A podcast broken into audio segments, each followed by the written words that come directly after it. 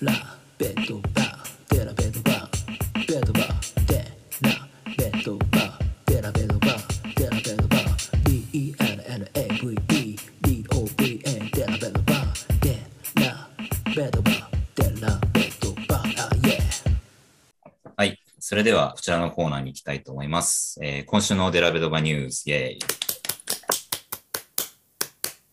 はい。えーこちらのコーナーでは、えーマシュー・デラベドバに関する数少ないニュースをちょっと紹介していきます。えーちょっと後々の話ともつながってくるんですけど、えーまず一つ目は、えーデラベドバがオーストラリアのプロバスケットボールリーグの NBL の、えーメルボルン・ユナイテッドに移籍することが、えー正式に決定しました。はい。もともと7月の頭ぐらいの時に、えっ、と、メルボルンユナイテッドとデリーが3年契約するっていう報道が出て、ただ、えー8月末まではその NBA のチームと交渉していいっていう、ある程度自由度を持った契約だったんですけど、まあ8月中に結局 NBA のチームとどこともあの契約がまあ決まらずに、先日、あの正式に今年はそのメルボルンユナイテッドでプレーすることになりましたという報道が、えー出ました。二人、これど、どんな印象でした？このニュースは。なんかこう、ファーストインプレッションというか、あ全然あの厳しいこと言ってもらってないんですけど。でもなんか、もうオーストラリアに帰るっていう感覚で見てたのが、あの、あくまでもやっぱなんか NBA 復帰が目標って聞いたときはちょっと嬉しかったですね。安心安心もしましたし、うんまだそこを目指してくれてるんだっていうような感覚にはなりましたけど。あっていうのと、あと3年契約っていうのが、その、まあ途中の、あの、NBA との契約っていうところとかも、まあ許されるというか、ルール的にその辺どうなるのかなっていうのが全然全然把握してないんですけど、っていうのは思いましたね。これ途中でいけるんでしょ、多多分いけるんですよ、多分。分。うん。と思いますね。だよね。協定そういう契約多いもんね。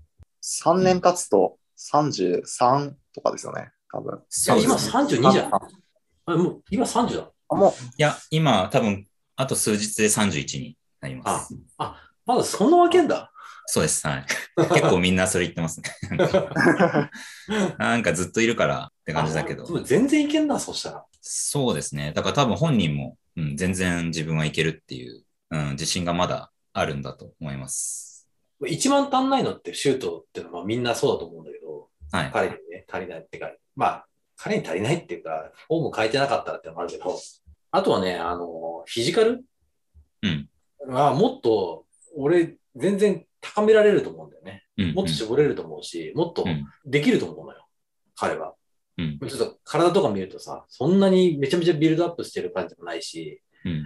体脂肪をカットしてる感カットできてるようにも見えないから、ちょっと厳しい言い方になるけど、うんまあその分だけできることあんのかなって気はするから、NBL ってさ、俺ちょっとしか見たことないけど、1、2試合しか。はい。あの、自分でクリエイトする選手ってまああんまりいないじゃん。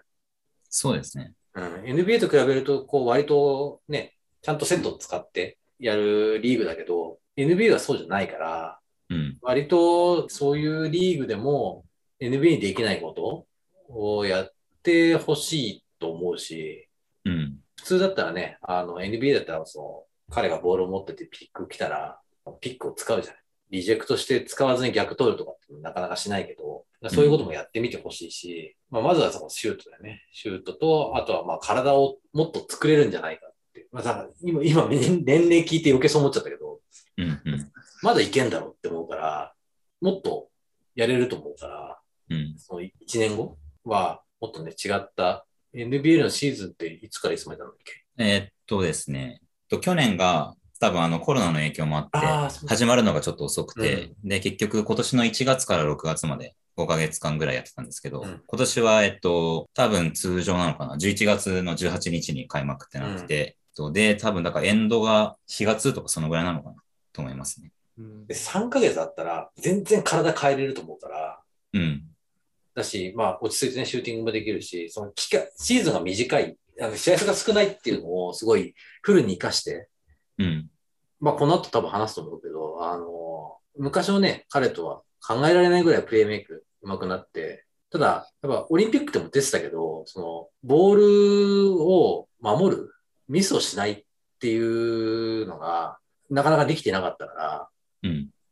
なんかそういうのもね、あの、オーストラリアの NBA で一から気づき直してほしいかなっていうのはあるけどね。はい。いや、もうあのー今、ほぼ言われちゃったんですけど、あの、ESPN オーストラリアだったかな？の、うん。なんかデリーのインタビューがあって、うん。でも今、ハルシさんが言ってたことを、まあ、まんま言ってて、うん。まあ、とにかくその、自分がとい、なんかその様々なフィジカルとか、まあ、シューティングとかの面で、もっともっとこう向上させれる部分があるっていうのはもう自分でもそういうふうに思ってて、やっぱ今まで足りなかったのは、そのシュートをまあ変えたりとかした後に、こうまとまった時間きちんとうん。連続した試合をこなすっていうことが、まあ、できなかったっていうのが多分一番問題だった。で、うんやっぱりそのシューティングに関してはシュートフォームを、うんえっ、と、2019年のワールドカップの時にうんあの変えたんですけど、ワールドカップの間はなんとなく、まあ、あの、ごまかしごまかしでうまくいってたんですけど、まあ結局その時間が経って、その継続性みたいなものがうん。なかなか自分のシュートフォームの中になくて、えーそれがやっぱ問題だったから、まあ、今年1年はとにかくそのまとまった時間きちんとコンスタントに試合にある程度のミニッツで出て、そのシュートをきちんと自分に定着させるってことが、まあ、すごく大事っていうふうに言ってて、で、結局その、やっぱり NBL に、まあ、行けば、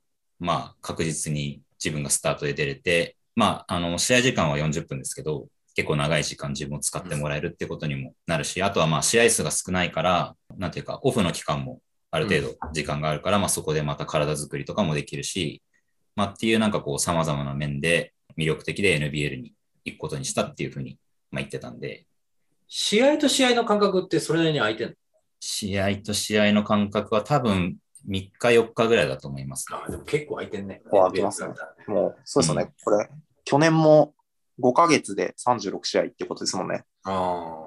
まあでも、すごい、やっぱなんか話聞いててもいいか。まあね、その知ってる土地だしね。それでいきなりなんかね、あの、知らないとこに行ってってなっちゃうとうん、アジャストする、ね、生活をアジャストすることが必要になってくると思うけど、なんかそれもないだろうから、なんかすごいいい環境なんだなっていう気出がする。出できる。うん。そうですね本当頑張ってほしいね。はい。あのーやっぱこう、オーストラリアの、オーストラ NBL 全体からのなんかこう、リスペクトを多分得てるから、こう多分きっとその NBA に戻りたいっていう要望も割と通りやすいうん。っ。ていう感じがなんとなくするし、うんあとはその最近とかだと、まあいろいろみんな状況違うんですけど、結構その NBL から NBA に行くうん。選手みたいなのが、まあちょっと今下にリスト出してるんですけど、はいはい。あのー結構増えてきてて、まあ NBL っていうリーグ自体が NBA の結構多分スカウトとかの目に留まる、はいそこのリスペクトもまた上がってってるっていうことから、目に留まることも多分多いんじゃないかなっていうので、うん、それもまた一つ要因だったと思います。ただまあ、一回 NBA から NBL に来て、また NBA に戻るっていうのは、多分結構難しいチャレンジなんじゃないかなと思ってるんですけど、ボガットってそうだっあ、そうですね。最近だとボーガットが、あのーたタブス来た時ってそうだよね、確かね。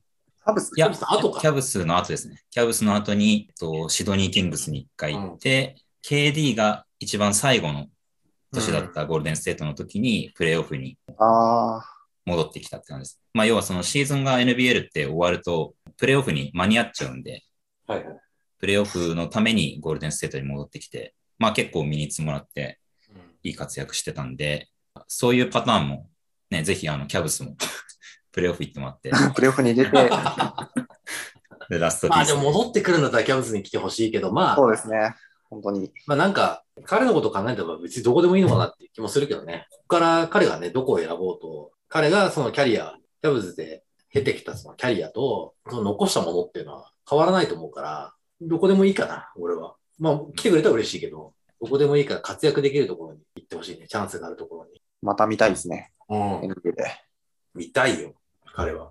だこれでね、またそのデリーが NBA に戻ってくるっていうことをもし成し遂げたとすると、それも多分結構 NBL にとって多分大きいことで、まあそうするとその NBA でちょっと落ち目の選手を一回まあリーグに引き受けて、でまた戻すみたいなプロセスが完成すると、多分 NBL の価値自体もかなり上がってもっと盛り上がるみたいな。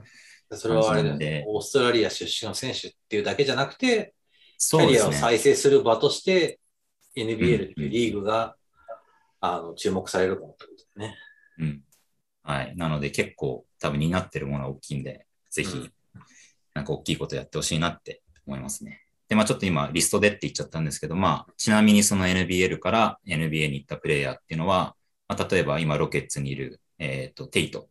うん。で、あと、まあ最近のルーキーだと、ラメロボール、ジョシュ・ギリー。で、あと、今年からサンアントニオスパズに行くジョック・ランデール。うんで、あとは今、名前が上がったアンドリュー・ボーガットっていう感じですね。だから割と近年、そういう人が増えてきてるんで、まあこの波に乗れたらいいかなっていう感じです。テイトって、プロキャリアが NBL かな？そういうわけじゃない。えーっとですね。すごいいい選手だなってキャブス戦の時に思った記憶があるんですよね。チャック・ヘイズみたいな、なんかこうちっちゃいけど、ももっと動ける版みたいな感じだね。もっと、テイトはいいね。あ、オハイオスイーツなんだ、彼。あ、そうですか。ね。アントワープジャイアンツってとこに最初いますね。ベルギー。アントワープか、ああ。ベルギーに行ってユー、ロかな。多分しっかりシシーズンを終えて、シドニーキングスに行って、だから全部1年で、アントワープも1年、オーストラリアで1年、で、ヒューストンロケッツっていう感じ、でもなんか本当に、準備ができてるっていう感じの選手だったね。そうですね。普通はほら、NBA が初めてのプロリーグだと、なかなかね、あの、アジャストアジャスするトするのに。うんのに、うん、時間かかる感じだったけど、彼はね、なんかもう最初からね、いい活躍してたから、やっぱそういう意味でも、うん NBL って、その、ステップ、NBA に対してのステップとしてはすごいいいリーグなのかなとは思うよね。そういうの話を聞いてるとね。うんうん。まあ、あとだからラン、ね、ジョック・ランデールがどれだけできるかっていうのもでかいだろうし。そうですね。まあ結構みんな、テイトは確か NBL で、オール NBL チームとか入ってるし、ああ、まあ、ランデールはあの、ファイナル MVP になってたし、うんそうですよね。ボーガットもリーグの MVP とか取ってたんで、まあ、と話変わるけどさ、はい。ゴールディングって今シーズンも NBL なの？あ、今シーズンもユナイテッドですね。で、ゴールディングは結構年いってるんですよね。多分デリーとあ、同い年ぐらい。か。うんそうなんですよ。見た目結構若いんですけど、ずっと NBL、アスレチックなのに。アスジプレーもそうですよね。うん。あクリス・ゴールディングですよね。そうそうそうそう。彼は本当 NBA 向けだなと思ったけどね。今年結構、代表戦だと結構トーンダウンしちゃうみたいなとこがゴールディングってあったんですけど、今年は結構代表戦でもちゃんと活躍してて、だから NBA に引っかかんないかなって、あの、現地の記者の人とかも言ってたんですけど、まあ今んとこユナイテッドでそのままっていう感じあです、ね。あ。で、今もう32歳ですね。で、多分次の10月で33になるのかな。あーデリーより上なんだ。そうなんですよ。見た目若いんだけど、結構年重ねてて。まあでもなんかね、あの、フリージョーニーとか、もっと年いってて行ったしね。あまあ確かに。うんあへえ、彼はなんかこう、ゆ見てきた NBA の選手の中で一番あの NBA 向きだなって思ったし、まあ、次がラン、ねあのジョック・ランデールだったけどあ、、クランブル。うん。ゴールディングはどこら辺を見て NBA 向きだなって。あ、もう普通にそのシュートクリエイトして打てるからだよね。プラップは打てるかうんうんうん。ら。うん。やっぱプラップ打てるか打てないかってやっぱ全然違うからさ。ただシュート上手いだけだとなかなかね。やっぱこう、前もちょっとどっかでツイートしたけど、まあシュート作れるか、味方のシュートを作れる、あ、そう自分のシュートを作れるか、味方のシュートを作れるか、シュートを決めれるか守れるかが、そのどれかがね、二つか三つ以上できないと、なかなかね、あの、厳しいと思うんだけど、そのど、どのポジションの選手でもね、うん。彼は、ね、自分のシュートを作れて、シュート決めれるから、もうそれだけでも価値高いよね。一番価値高いところだと思うから、シュートって。ディフェンスで穴にならななぐらい穴、穴にならないかもなっていうぐらいのその、何、身体能力があるからさ。確かに。うん。多分、オーストラリアの人は期待してる人結構いるんだと思うんですけど、だからさっきの話、えー今の話で言うと、デリーは今、味方のシュートを作ることしかできない。そうですね。うん。で、ディフェンスは、うまいと思うよ。うまいと思うけど、いいか悪いかで言ったら悪い方に入るから、うん。やっぱその、うまいか下手かと、いい悪いは別だからさ。彼はやっぱもう、うん。守れない選手の方に入っちゃうから、やっぱ穴になっちゃうから、それをね、なるべくね、小さくして、さらにそのシュートを決める。まあもう、プルアップ打てとは言わないけど、まあキャブツの時はちょこちょこ打ってたけどね。決められるようになって、味方、もう味方のシュートを作るのは、もう彼はもう今全然できるから、ちょっとルーキーとかね、若手の頃と比べたら、比べ物になんないから、で、それ考えるとね、もともとできること、できたことをできるようになって、今できないことをもうちょいできるようにしてくれれば。うん。まあ多分ずっと本人も多分課題に感じてて、だからあのシュートフォーム変えたのも、もっと早くあのリリースするために変えたんですよね。で、なんか結局、バックスがああいうチームだからだよね。あー、でも多分変えたタイミングの時はもうバックスじゃなかったんですよね。2019、あ、19だったらそうですね。キャブスには戻っては来てるんですよね。だからどのタイミング、どのタイミングで取り組み始めたかはちょっと、まあ正確にはわかんないですけど、多分僕の印象だと2019のオフシーズンにやったんで、多分キャブス戻ってきた時はまだ変わってなかったんですよね。で、キャブス戻ってきたシーズンが終わった後にワールドカップがあって、いやでも多分その変えるきっかけになったのはそれもあると思います。そのバックスがああいうチームで自分が使われなくなったっていうあのきっかけがあったんで、だからやっぱボールを持つ選手だったら、あそこまでリリース早くする必要ないんだよね。ああ、やっぱ、そのパスを受けて、キャッチアンドシュートする機会が多くなってきたから変えようと思ったなと思うんだよ。あっていうのは、あの、彼ってさ、やっぱその身体能力が高くないから、ね、クローズアウトをしてくるディフェンダーに対して、ドライブしてリムまで行く能力がないじゃん。うん。やっぱそのオフガード、2番とか、ウィングの選手とかになっちゃうと、やっぱそこがすごいネックになっちゃうから、いや、本当にワイドオープンの時しか打てませんってなっちゃうと、いくらね、4号入るって言っても、ワイドオープン作んないと、ね、シュート入んない選手は、やっぱなかなかね、置いとけないからね、ディフェンスでも守りになってるし。だだからだと思うんだけど、難しいね。うん難しいですね。あの決断したときすごいなと思いましたけどね。うんこのタイミングで変えるんだっていう。フォームを変える。コーバーだって36でシュートフォーム返したからね、確か？誰ですか？コーバー。あ、コーバー、か 変えてあましたね。あ、確かに。コーバーなんかは、もうだって、ね、もう本当リーグクッションシューターだけど、それでももっとリクイックにクイックにっつって書いてったから、うん。うん。今のところね、で、デラベドファーに関してはちょっと悪い方向に行っちゃってるけど、なんかそういうふうにするのは、もっとそう、ステップアップしようとした結果だから、うん。うん。まあ、それはね、あの、で、この先、つながると思うし、まあ、つながんなかったとしても、その、チャレンジ自体はね、あのそんなに悪いことじゃないよね。うん。まあ、かっこいいですよね。いつまでもね、向上心を失わない感じが、インタビューとか聞いててもあって、学びたいですね。その姿勢から。う ん学びましょう。というわけで、はい。NBL は11月18日に開幕なんですけど、ちょっとなんか、どうやって見るのかがちょっと僕よくわかってないんで、また分かったらあのご紹介しまあす。Twitch じゃない可能性あるのか。なんか今年から ESPN かなんかと契約したらしくて、ああ。うん。そ俺の放映、俺見れるな、じゃあ多分。うん。で去年はなんかツイッチでほぼ、多分ほぼ全ての試合もうタダで見れてたんだと思うんですけど、まあちょっと今年よくまだわかんないですね。はい。といった感じなんではい、また宣伝します。で、ちょっともう一個だけ、ワールドカップ予選の組み合わせが決まりまして、えっと、日本がオーストラリアと同じグループになりました。で、あの、オーストラリアは、あの、かの有名な日本に、あの、負けた試合以来、日本がやってなかったんで、まあ、これが、えっと、多分、おそらくリベンジマッチになるんだと思います。で、一次予選が今年の11月かなから始まったりするんで、まあ、ぜひ、リベンジを、あの、果たしてほしいなと、日本人ですけど思ってるっていう。リベンジも何も、メンバーがめちゃめちゃ落ちてたから、余裕で勝てんじゃないの？わかんないけど。いやー、どあのうかな時だって、レリーとメーカーしかいなかったっすよね、多分。まあなんかあれがまたことをややこしくしてる感じはありましたけどね、なんか見てて。いや、なんかその、なんていうんだ、今までずっと予選でやってきたあー5人の中に、デリーとメーカーって、それこそその、すべてのことができるわけじゃない感じの選手がこう、ポッと入ってきて、ううん。まくチームを作るってことがなんかできてなかったなっていう感じは、あの、前回のワールドカップ？はいはい。の時、みオーストラリ見たオーストラリアの印象って、もうめちゃくちゃベンチになったら質落ちるなっていう印象だったね。ああ、えっと、それは2019年ですか？そうそう。あれワールドカップだよね。あれワールドカップです。はい。あの中国でそうそう。あの。時見た印象って、あの、ベンチになるとすごい、あの、選手のクオリティが落ちるなっていう印象だったの。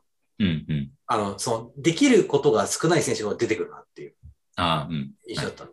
あ、まあ、だからそういう意味ではそうか。まあちょっと。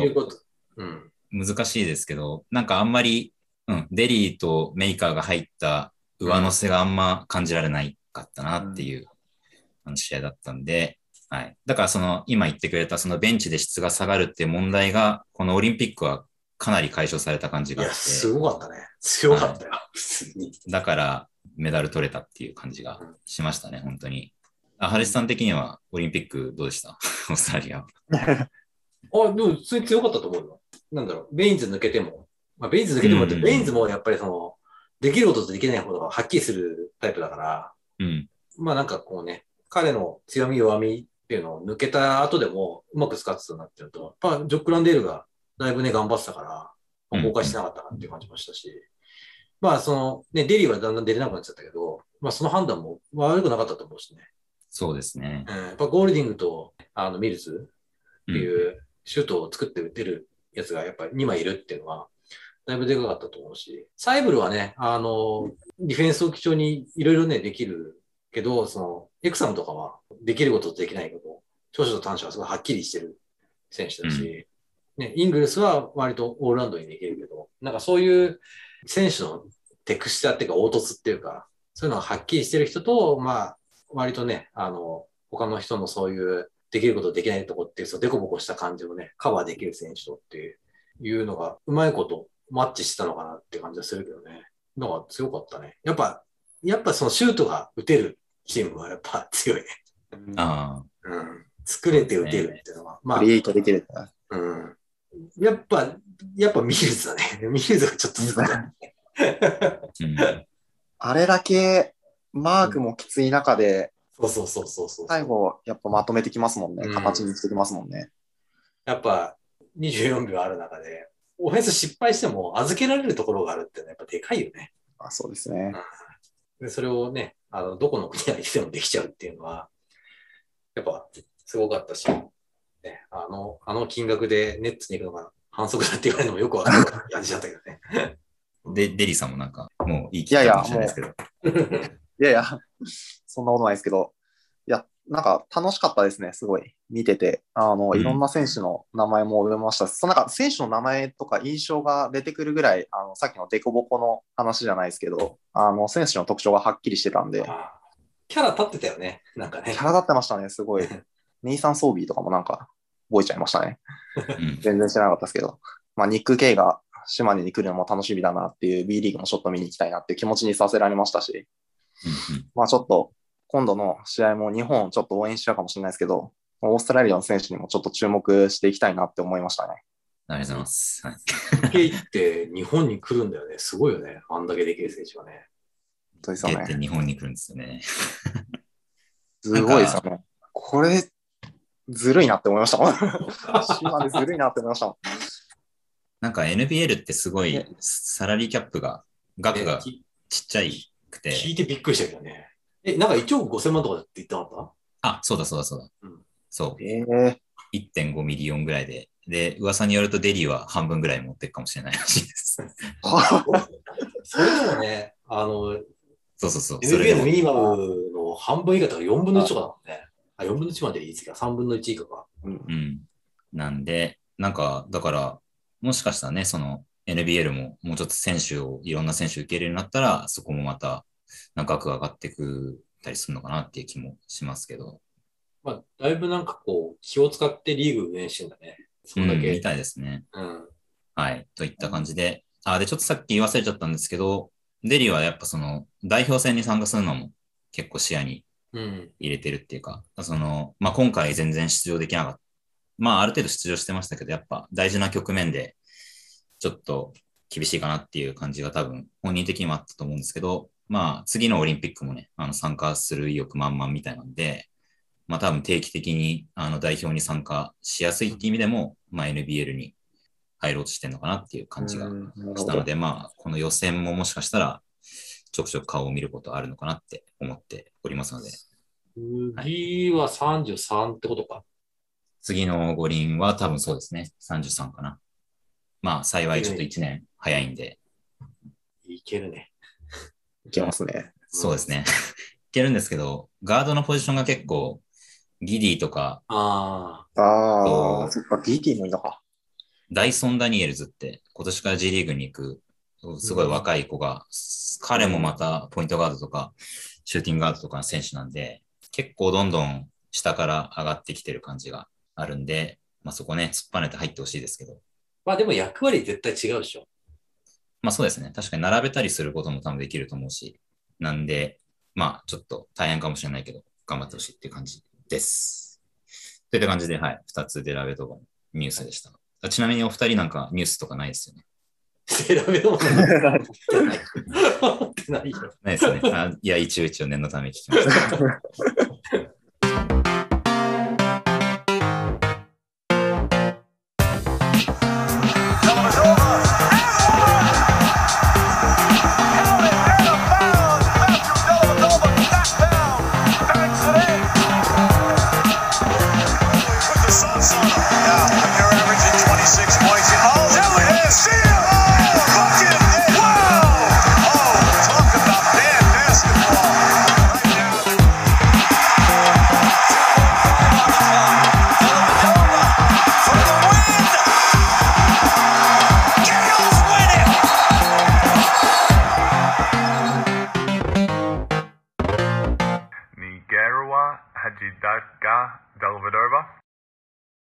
といった感じで、まあ、今ね、デリーが NBL に行くっていう話をちょっとしたので、ようやく本題なんですけど、ちょっとデリーの NBA キャリアを振り返ろうのコーナーに行きたいと思います。じゃあちょっとざっくり僕がデリーがどんな感じだったかを言いますので、もしなんかあの違うよってとこあったら言ってください。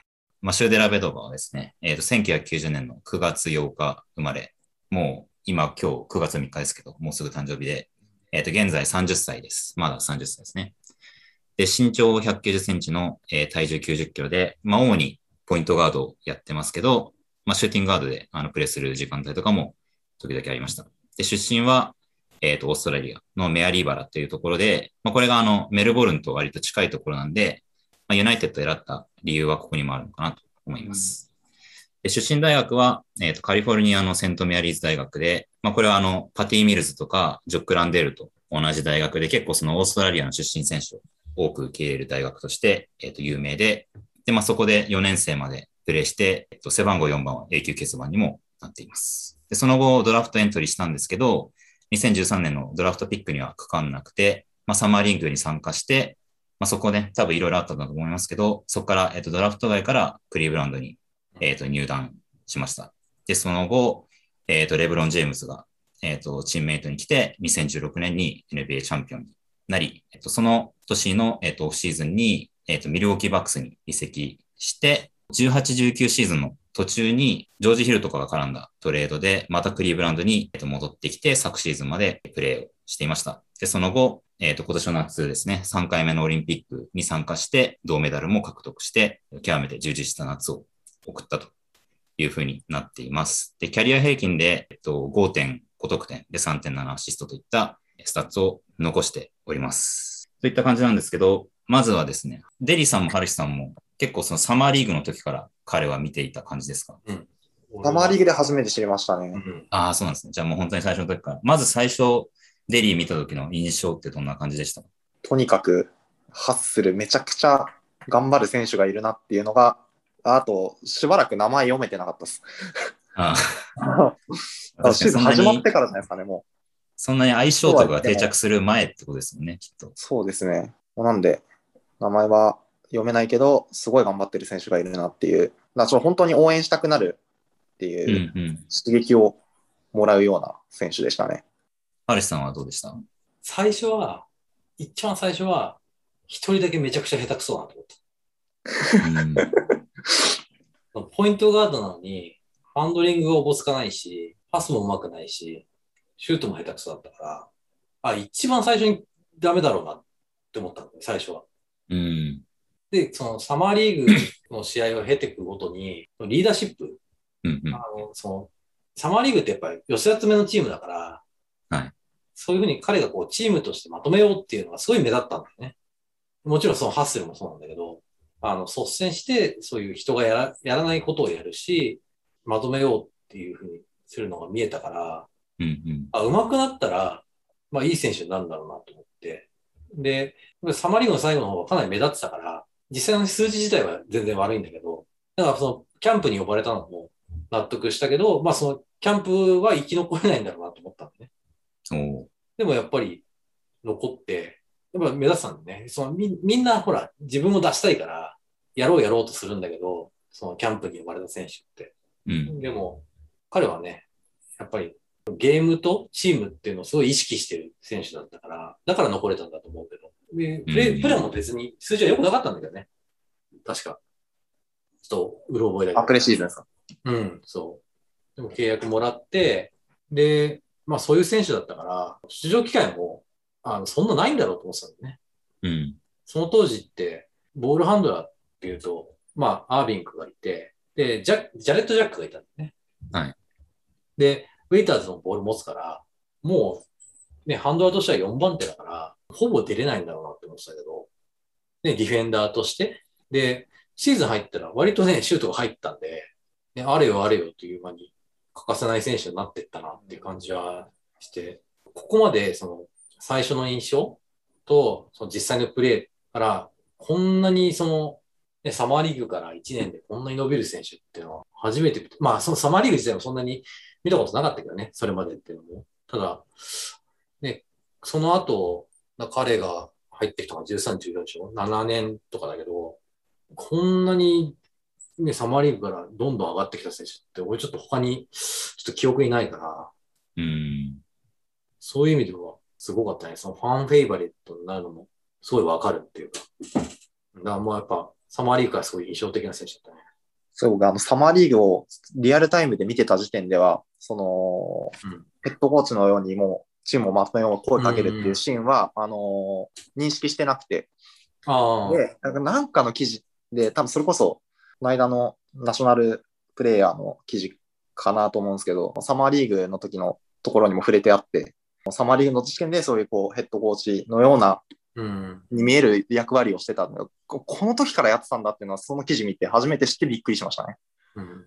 あの、リツイートしようと思いますけど、クリーブランドのね、キャバリアーズに所属してた、まあ、歴代の、あの、外国籍選手をうん。まとめた記事みたいのがあって、まあ、それのね、サムネイルがこうデリーで、で、一番下にデリーが書いてあって、結構な分量が書いてあって、そこにもね、簡潔になんで彼がこのチームに、まあ、生き残ることができたかみたいなことがまとめてあったんで、ぜひね、興味ある人ちょっっと宣伝するんで読んでみてください。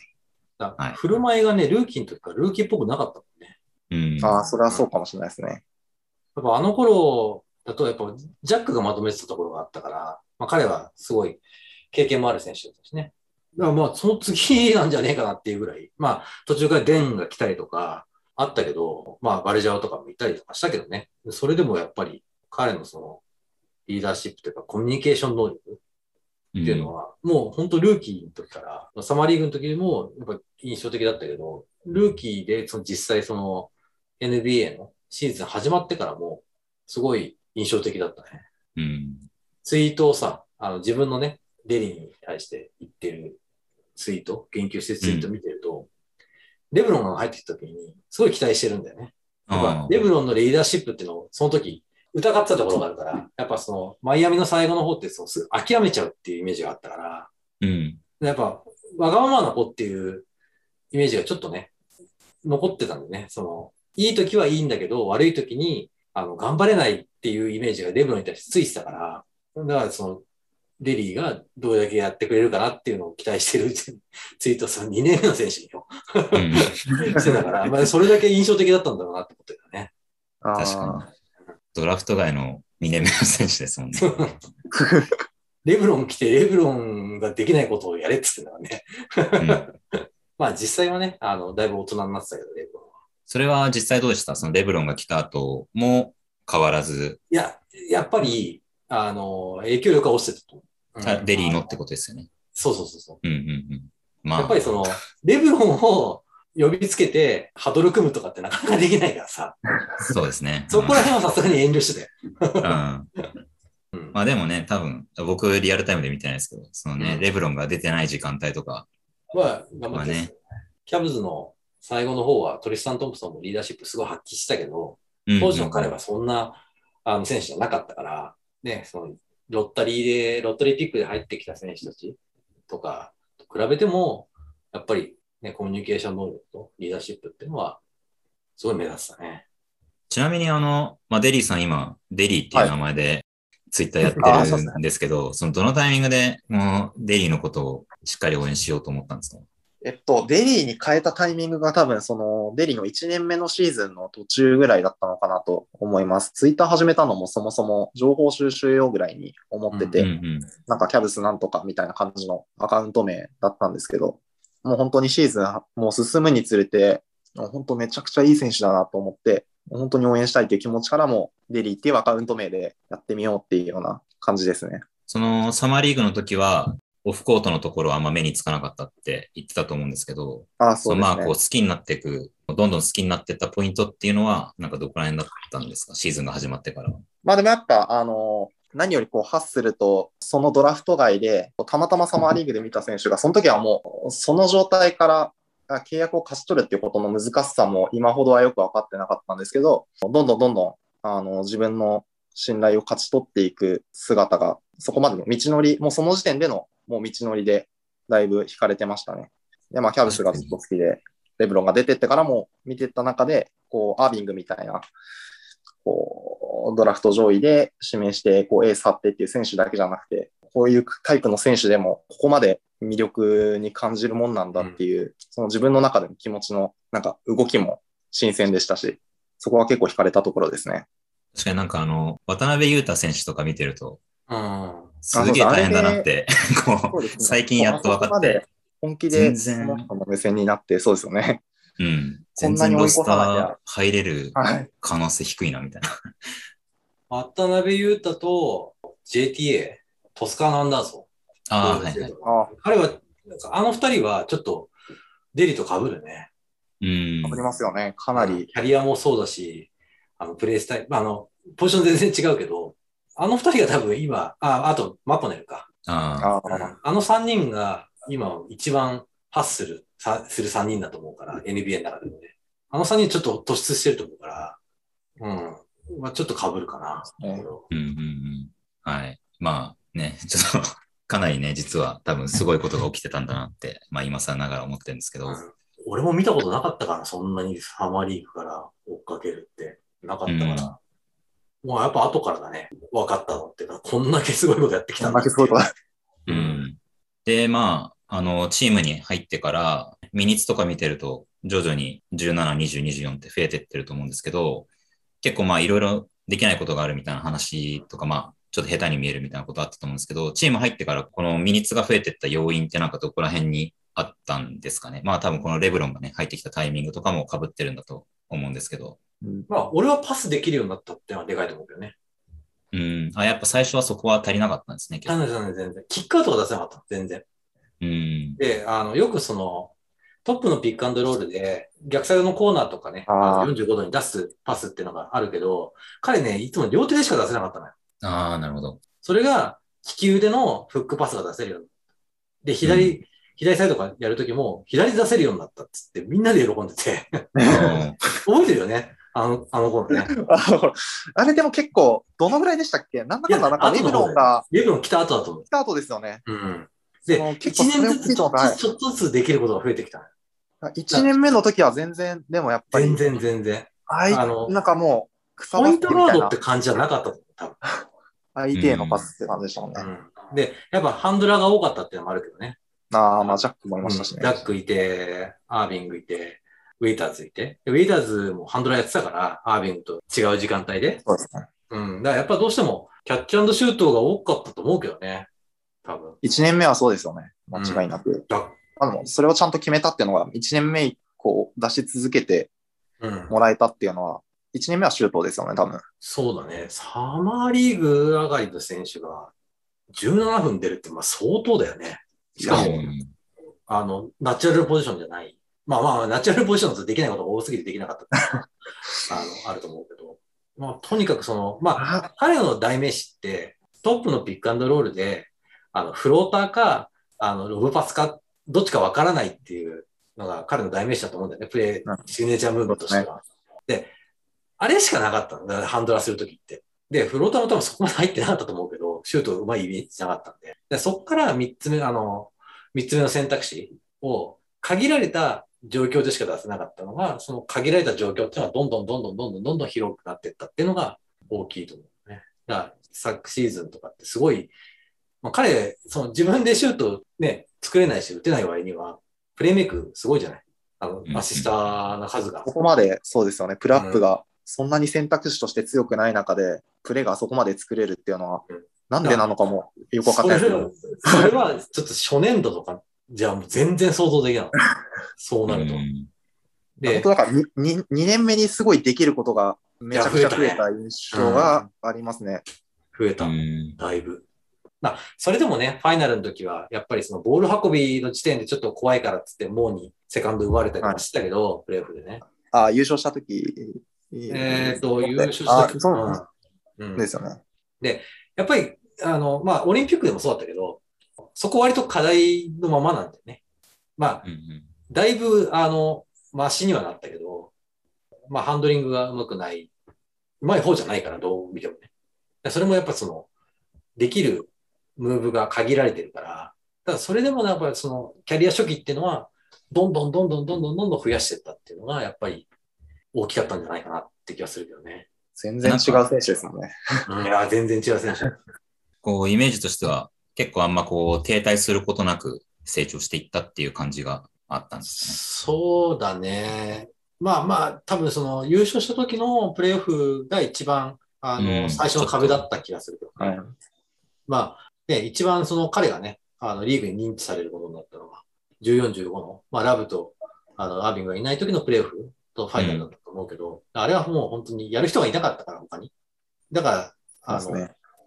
出してもらえたところはあると思うけど、その選択肢ができたときに違う人を選ばれちゃうっていうのは、まあ彼のね、一番最初の。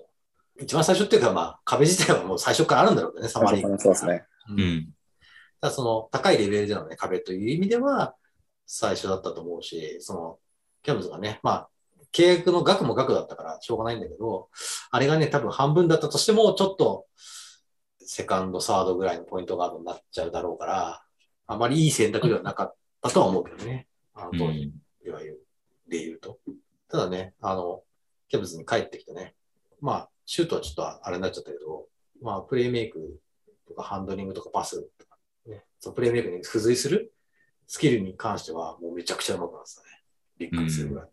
まあ今ちょっと話出たんですけど、まあそのデリーがね、結構うん。有名になったシーズンっていうのが、多分はい。14、15の、まあ特にプレイオフだったと思うんですけど、あの時って、あの、二人はえ見ててなんかどういう感じでした？なんかあの時って、こう、いい意味でも悪い意味でも有名になってたと思うんですけど、はい。うん特に、まあプレイオフにおいてなんですけど、はいはい。あれは、まあ特にデリーさんとかって、なんかどういう心境で見てたのかなっていう。いやー、結構、まあ、あの、ダーティって言われるのを、まあ、ある意味そのハッスルの裏返しとは思いつつ、うんあの、ちょっとなんか一回だけ、ツイッターでなんか、なんだっけな、あの、タージの足をあうん。挟んだやつ挟んですね。だやつがあったと思うんですけど、まあ、あまりにも言われるんで、なんかちょっと、まあ、勝とうとしたら、まあ、ちょっと自然に閉じるぐらいするんじゃないのみたいなツイートをして、なんか、で、いや、でもあれは挟んでましたよってなめられる誰かに、点数差あの、っていうのはありましたね。だからちょっとうん過度な用語を、あのーしちゃう感じにも一方でなってましたね。うん。一方で結構その、はい。活躍をが嬉しいところも結構あったんいやーもう、それはもう、本当にプレーオフぐらいからですね、本当に、あの時サマーリーグでプレーしてた選手が、こんな場面でこんな活躍し始めるんだっていう。だ僕、あの、前、ちょっと話したかもしれない。ブルーズ、ブルーズとのシリーズうん。はい。の、あのーまあ、20点ぐらい、20点かな。なんか、あの、結構点取ったシーンが多分お、あの、大手かけて臨んで最後決めた、うん。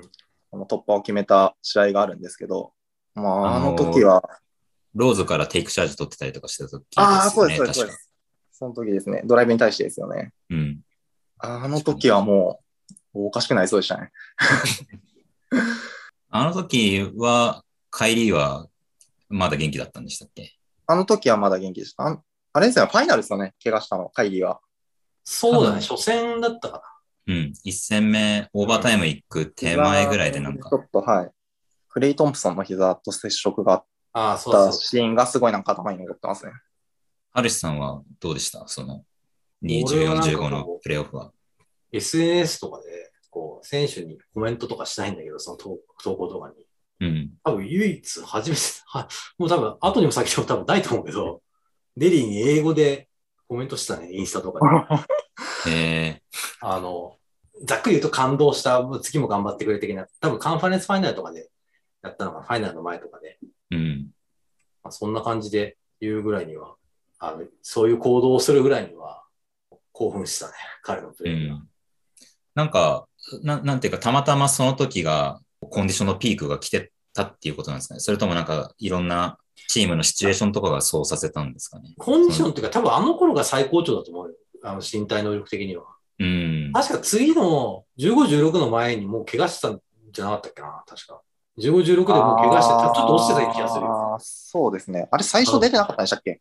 なんか、そん、ちょっとね、うろ覚えだけど、なんかもう、股関節だかの怪我。そうそうそう、だから結構その、股関節って時間かかるじゃん。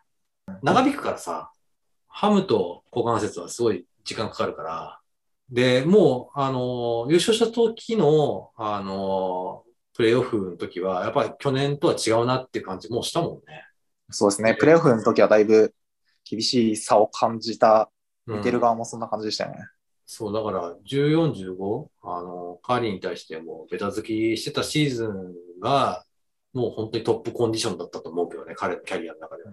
じゃあもうその時に巡り合わせて、カイリーがいなくなって、ミニッツがかなり増えるっていうタイミングが来て、なんか、うん、あの、やっぱ、あれが相当、なんかその後のキャリアにもちょっと結構影響したのかなって、まあいい意味でですけどね。うんはい。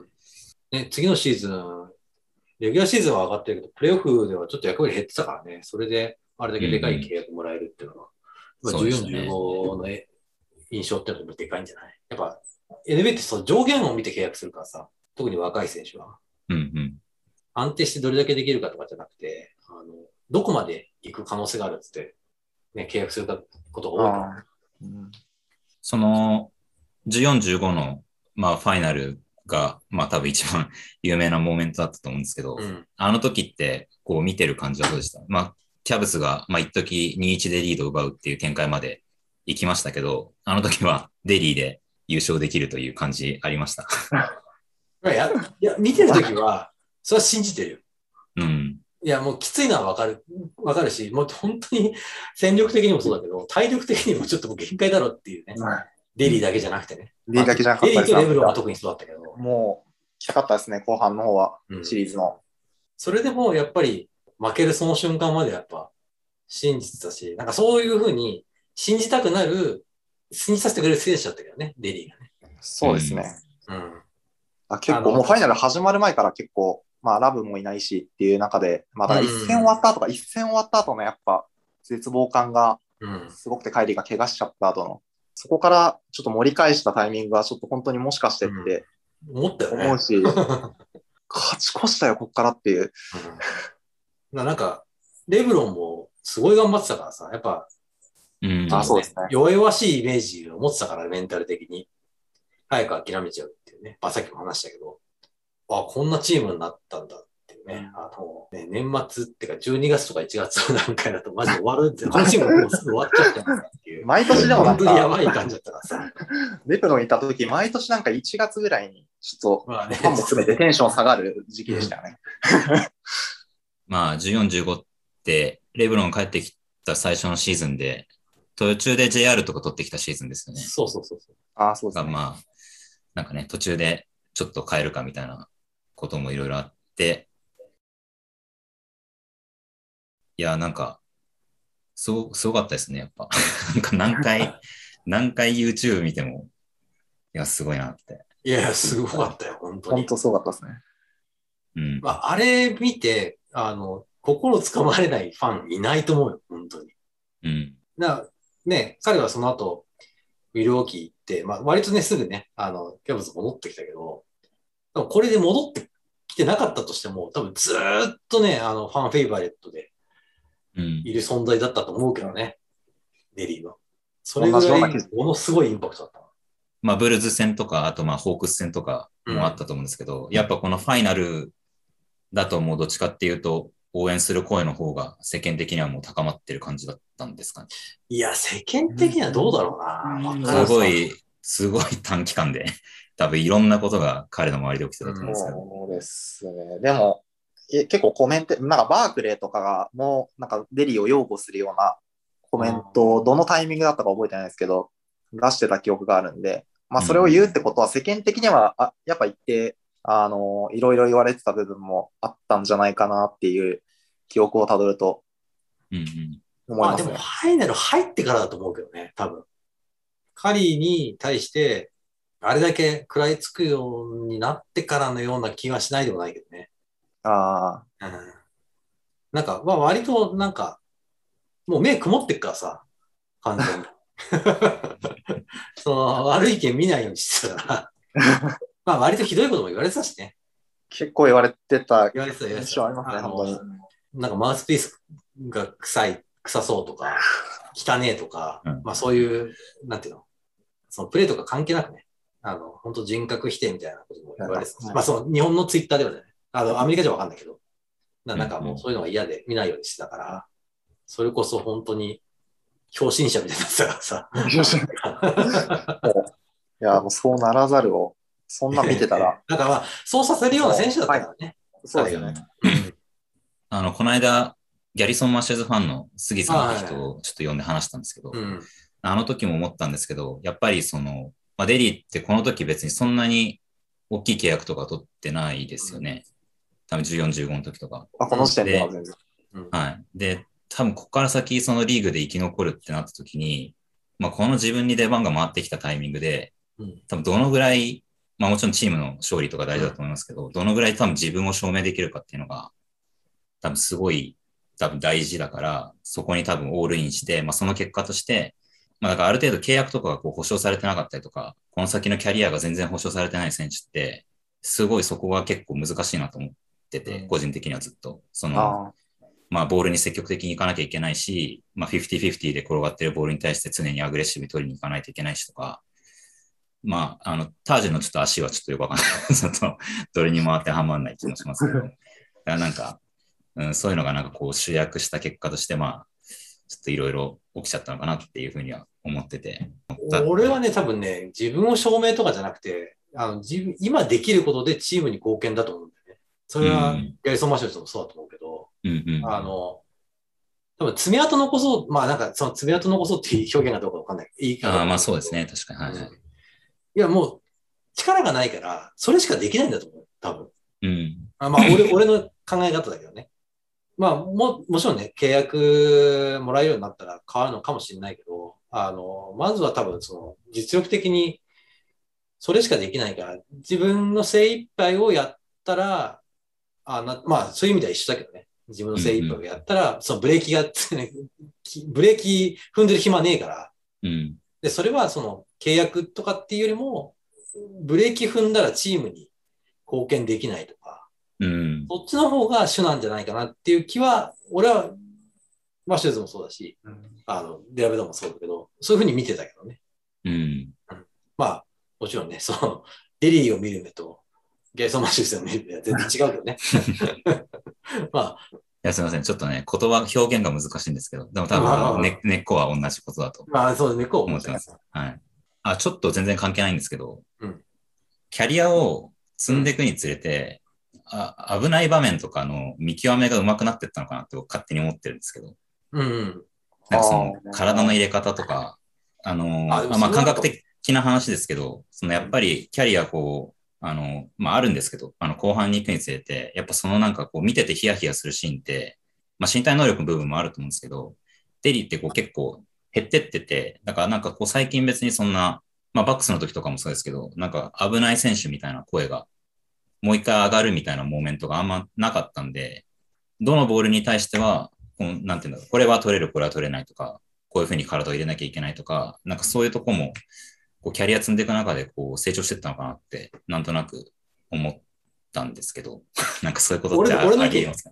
はいはい俺の意見だけど、それは役割があるからだと。あうん、もうそのキャリアの初期って役割ないから、うんうん。ぶっちゃけそれでややらかしちゃって、代わりいるわけじゃん。うんうん。もう役割持っちゃったらそれできないよ。やっぱ責任があるかああ、なるほど。ら。うん。それをまあ、放棄してまで。もちろんね、その、うん、この、なんていうの、ここまで行ったらやばいっていうのが分かるようになってきたってもちろんあると思うけど、俺はなんかそれ以上に、あの、責任が増えたからだと思う。うん。明確なこれを果たさなきゃいけないっていう。そうそうそう、もう、やらなきゃいけないことが増えると、そんなさ、言ったらギャンブルじゃん。そうですね。うん。ギャンブルしちゃダメなんだよ。やっぱり役割ある選手って。うん。それがちゃんと分かるようになってきたっていうのも、まあ、一因なのかなって思うよね。うん。なるほど。まあ、チームの中での位置づけが変わって、単純にまあ、そこを判断する余裕も、やっぱり生まれてきたっていうのも。あるのかもしれないなとは思いますけどね。まあ、やっぱ契約もでかいと思うけどね。うん。やっぱそうですよね。年平均10ミリオンの選手が同じようなことやってたら、やっぱチームに迷惑かかるから、やっぱその分だけね、質が落ちるわけだから、他のね、あの、もっとね、安い契約の選手ってやっぱそれだけ実力がないことの方が多いから、まあそういうのもやっぱあるのかなとは思うね。うんうんうん。はい。すいません。ここの、ここがちょっと長くなっちゃいましたけど。なんかなるでしょ、ここは。なんか言っときたいことありますか？ここら辺で。あうーん、なんか多分、こう記憶が呼び覚まされれば多分いろいろ出てくるようなまあそうですよね。るんですけどね。あとはでもフリースロー上手くなったかな。ああ。ああ、そうですね。最初はそんなだったん、あ、そんなですね。あのね まあ機会も少ないから、ミスが目立つってもちろんあるんだけどね。はい。うん、だから、この、1試合に1本も打ってないからさ、ただ単純にその、収束してないだけっていう可能性もあるけど、うん。うん、だって1シーズンでね、0.6とかだともう50本とかじゃん。うん 収束してない可能性もあるけど、まあなんか、少なくとも、キャブズに戻ってきた時の方が安心して見れる。うんあの割と外しちゃうかなと思って見てたから、あの、うん最初にいた時はね。そこはなんか、だいぶ成長した気がするけどね。うん、3のフォームを変えても、フリースローのパーセントは一切うん。多分落ちなかったですね。感覚的には。まあ、なんかね、イップスなのかななんかわかんないけど、うん。ある一定のところを超えたら3も戻る気するけどね。うん。シュートが下手くそな選手じゃもうないからさ。うん。あの、その、最初の頃は下手くそだったよ。本当にサマーリーグの時はね。だけど、やっぱ、で、あとね、彼はなんか本数打ってだんだん良くなっていくタイプだから、うん。シーズン最初って悪いんで、確か。なるほど俺のイメージだけどね、ちょっとスタッと見てたわけじゃないから、あの、印象なんだけど、あんまり最初は良くねえな、つって、だんだんだんだん良くなってくるイメージだったから、今はほら、ちょっとフォームも固まってないじゃん。うん。ちょっと、ね、前、あれこのフォームだったっけ？みたいな感じで映ってるから、そうですね。うん、一回決まっちゃえば、俺は割と戻るんじゃねえかなって気はするかな。うん。今はちょっと、うん、余計ひどくなっちゃってるからね。まあ、昨シーズンはちょっとノーシートだったから、その間ね、ほとんど何もできなかったんだろうからさ、そうですねう。ん。うんそれもあるんだとは思うけど、ただね、その、判断としてはダメなんだけど、トライする気持ちをなくしてないっていうのは、まあまあ、いい方に捉えたら、まあ、いいことなんじゃないかなっていう気がするよね。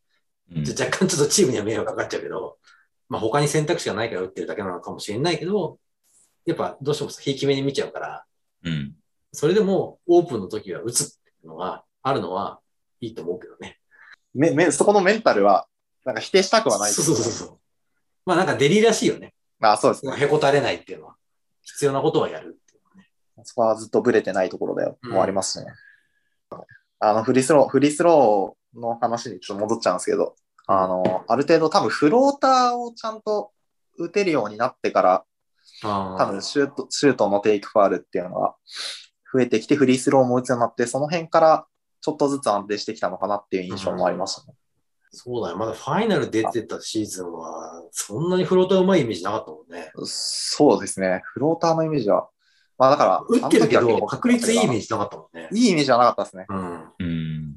まあ、まああれとアリウープの選択肢があるから、相手も迷ううんっていう、だから打ち切れるっていうのはありましたけど、確率がいいか悪いかで言ったら、どうかなっていう、いた頃はそうでしたね。で、まあ、えっ、と、まあそのね、